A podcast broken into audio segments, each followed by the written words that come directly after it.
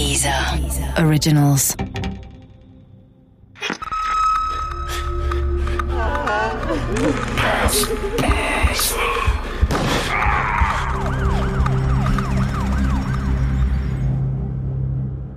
Nullzeit. Teil 2. Da ist diese Fotokiste meiner Mutter. Das ist nicht ihre Fotosammlung, die hat sie natürlich fein säuberlich sortiert und in Alben geklebt. Die Urlaubsfotos, die von Familienfeiern und Hochzeiten, von Weihnachten und der Ostereiersuche, Geburtstage, Einschulung und Kommunion. Als die Digitalkameras aufkamen, hat sie damit aufgehört. In der Fotokiste meiner Mutter sind all die Bilder, die nichts geworden sind. Die verwackelten, die, wo die Köpfe abgeschnitten sind, wo das halbe Bild vom Finger auf der Linse verdeckt ist. Die mit viel zu viel Licht und die mit viel zu wenig. Die blöden, die mit den ungewollten Grimassen, den geschlossenen Augen und alle Fotos, auf denen meine Mutter fand, sie sähe zu dick aus. Ich weiß gar nicht, wie viele Fotos da drin sind, aber es sind viele, sehr viele. Meine Mutter und auch alle anderen in unserer Familie hatten wirklich kein fotografisches Talent. Ich schließe mich da ein. Und dazu hatte meine Mutter schon immer ein kritisches Verhältnis zu ihrem Körper. Ich sage bewusst kritisch, sie hört das hier wahrscheinlich irgendwann. Mir war die Kiste schon immer lieber als die glatten Fotoalben. Meine Mutter ist inzwischen Ende 70. Wir holen die Kiste jetzt viel öfter raus als noch vor ein paar Jahren, sprechen über früher, über meine Kindheit, über ihre, die Familie, das Leben. Das ist immer wichtiger für sie und, wie ich irgendwann gemerkt habe, auch für mich. Meine Vergangenheit besser verstehen, um mich besser zu verstehen. Vor so gut zwei Jahren entdeckte ich dann dieses Foto, das mir bisher nie aufgefallen war. Es zeigt meinen Großvater, der in einem Flur steht. Vielleicht in einer Behörde oder so, vermute ich. Er trug seinen besten Anzug, die Haare ordentlich zum Mittelscheitel geteilt, ein Paket mit Schleife unterm Arm ein Geschenk. Und er grinst breit von einem Ohr bis zum anderen. Einige Meter hinter ihm kommen zwei Männer den Gang entlang. Einer der beiden hebt seinen Arm und zeigt mit seinen Fingern das Victory-Zeichen. Das Foto passte gar nicht in mein Weltbild, denn mein Opa war für mich immer ein grimmig dreinschauender alter Mann gewesen. Lachend, erst recht so strahlend wie auf dem Foto, hatte ich ihn noch nie gesehen. Was ist das für ein Moment? fragte ich meine Mutter. Das war ein Freund von Opa, meinte sie. Irgendjemand aus dem Krieg oder so. Viel mehr wusste sie dazu nicht zu sagen. Meine Mutter hatte auf gewisse Weise recht, wie ich später herausfinden würde, auch wenn auf der Rückseite des Fotos ein Datum stand, das gar nicht zu ihrer Aussage passte. 4. Oktober 1971. Was brachte diesen Mann dazu, sich so schick zu machen, wie ich ihn sonst nur auf den Fotos seiner eigenen Hochzeit gesehen hatte? Was war da los?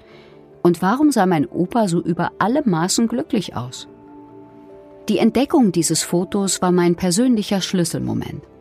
Der Augenblick, in dem ich begann, mich für die Geschichte meines Opas zu interessieren.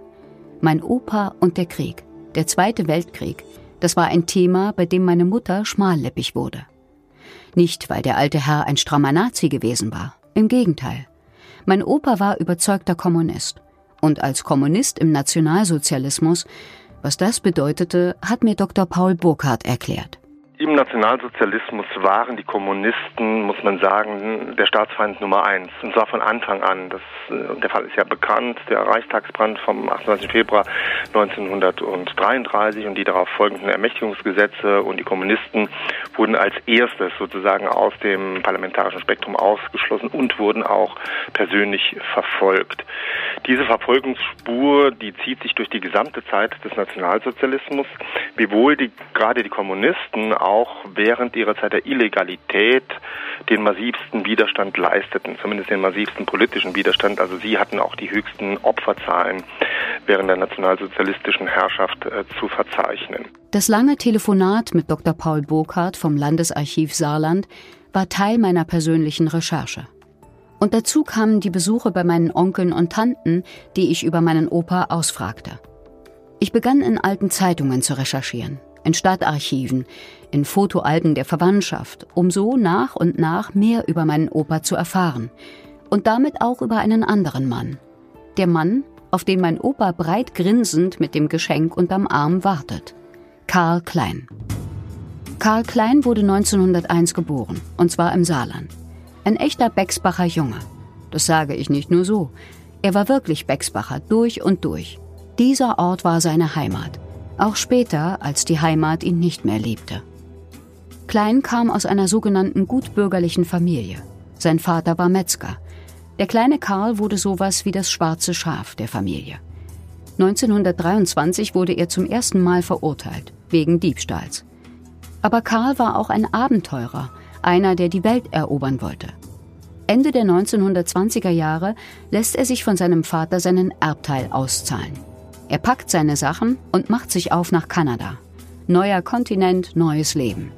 Was da genau passiert und vor allem schiefgegangen ist, weiß keiner so genau, außer Karl vielleicht, der sich dazu nie groß geäußert hat. Anfang der 1930er Jahre kehrt er nicht nur nach Deutschland zurück, sondern auch in seine Heimat nach Bexbach. Es gibt in der Bibel die Geschichte vom verlorenen Sohn, der nach langer Reise nach Hause zurückkehrt, der nichts erwartet und dann freudig empfangen wird. Sein Vater gibt ein Fest für ihn. Doch für Karl gibt es keine Feier. Niemand, der auf ihn wartet, ihn mit offenen Armen empfängt. Ich habe mich bei meiner Recherche oft gefragt, warum er das gemacht hat. Zurück an den Ort, an dem er kein unbeschriebenes Blatt war. Vielleicht weil es am einfachsten war, in die Stadt zurückzukehren, die er kannte. Und die er wahrscheinlich auch liebte. Zurück in die Region, mit der er eine tiefe Verbundenheit empfunden haben musste. 1936 eröffnete er, ganz in der Tradition der Familie, seine eigene Metzgerei. Doch schon nach einem Jahr musste er das Geschäft aus gesundheitlichen Gründen aufgeben. Klein wurde nicht zum Militärdienst eingezogen, eine alte Beinverletzung ersparte ihm den brutalen Wahnsinn an der Front. Der Arbeit wegen ging er für einige Zeit nach Dessau. Die Junkers Flugzeug- und Motorenwerke AG stellte Motoren und Flugzeugtypen her und war einer der bedeutendsten Rüstungskonzerne des Deutschen Reiches. Doch kurz bevor der Krieg ausbrach, kehrte Karl wieder zurück nach Bexbach. Dieses Mal versuchte er es mit einer Gaststätte. Der Goldene Stern. Doch auch dieser Versuch misslang. 1943 musste er schließen. Danach, ich glaube, das musste eine Schmach für ihn gewesen sein, verdiente er sein Geld im Dienste seines Vaters. Doch Karl hatte viele Eisen im Feuer. Er machte Geld, indem er mit der Bahn eine große Ladung Streichhölzer auf waghalsige Weise nach Kiew schmuggelte. Für solch ein Abenteuer musste er nicht nur bauernschlau, sondern vor allem auch verdammt mutig gewesen sein. Denn Klein fuhr selbst mit nach Kiew, suchte und fand dort auf einem Markt Käufer seiner Hehlerware. Und dann waren da die illegalen Schlachtungen. Die waren streng verboten, wobei Hühner zu klein waren, als dass man ihre Schlachtung nachverfolgen konnte aber sie boten auch nicht genug Fleisch, um damit Geschäfte zu machen. Rinder andererseits waren zu groß, als dass man es riskieren würde, ihretwegen erwischt zu werden.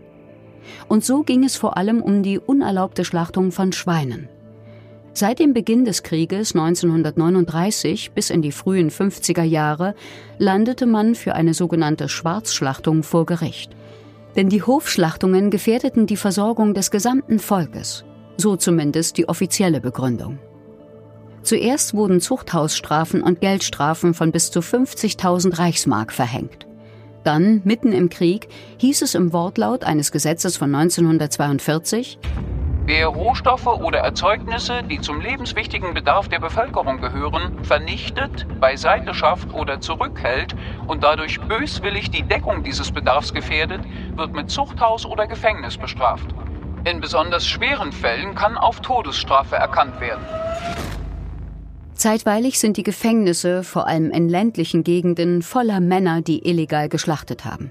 Und auch in den Jahren nach Kriegsende bleiben unter den Alliierten die illegalen Schlachtungen verboten. Wie hart gegen das Schwarzschlachten vorgegangen wurde, hat mir auch Dr. Burkhardt nochmal bestätigt. Ja, das ist tatsächlich eine Tradition, die sich aus den Kriegsjahren bis in die ersten Nachkriegsjahre hält. Und das hatte selbstverständlich mit der immer dramatischer werdenden Versorgungslage zu tun. Das war ja etwas, was man spätestens im dritten, vierten Kriegsjahr in Deutschland spürt. Es wurden ja dann auch die kriegswirtschaftlichen Maximen ausgerufen, ähm, die davon ausgingen, dass Lebensmittel nun rationiert, kontingentiert werden müssen, dass zwangswirtschaftliche Maßnahmen eingeführt werden.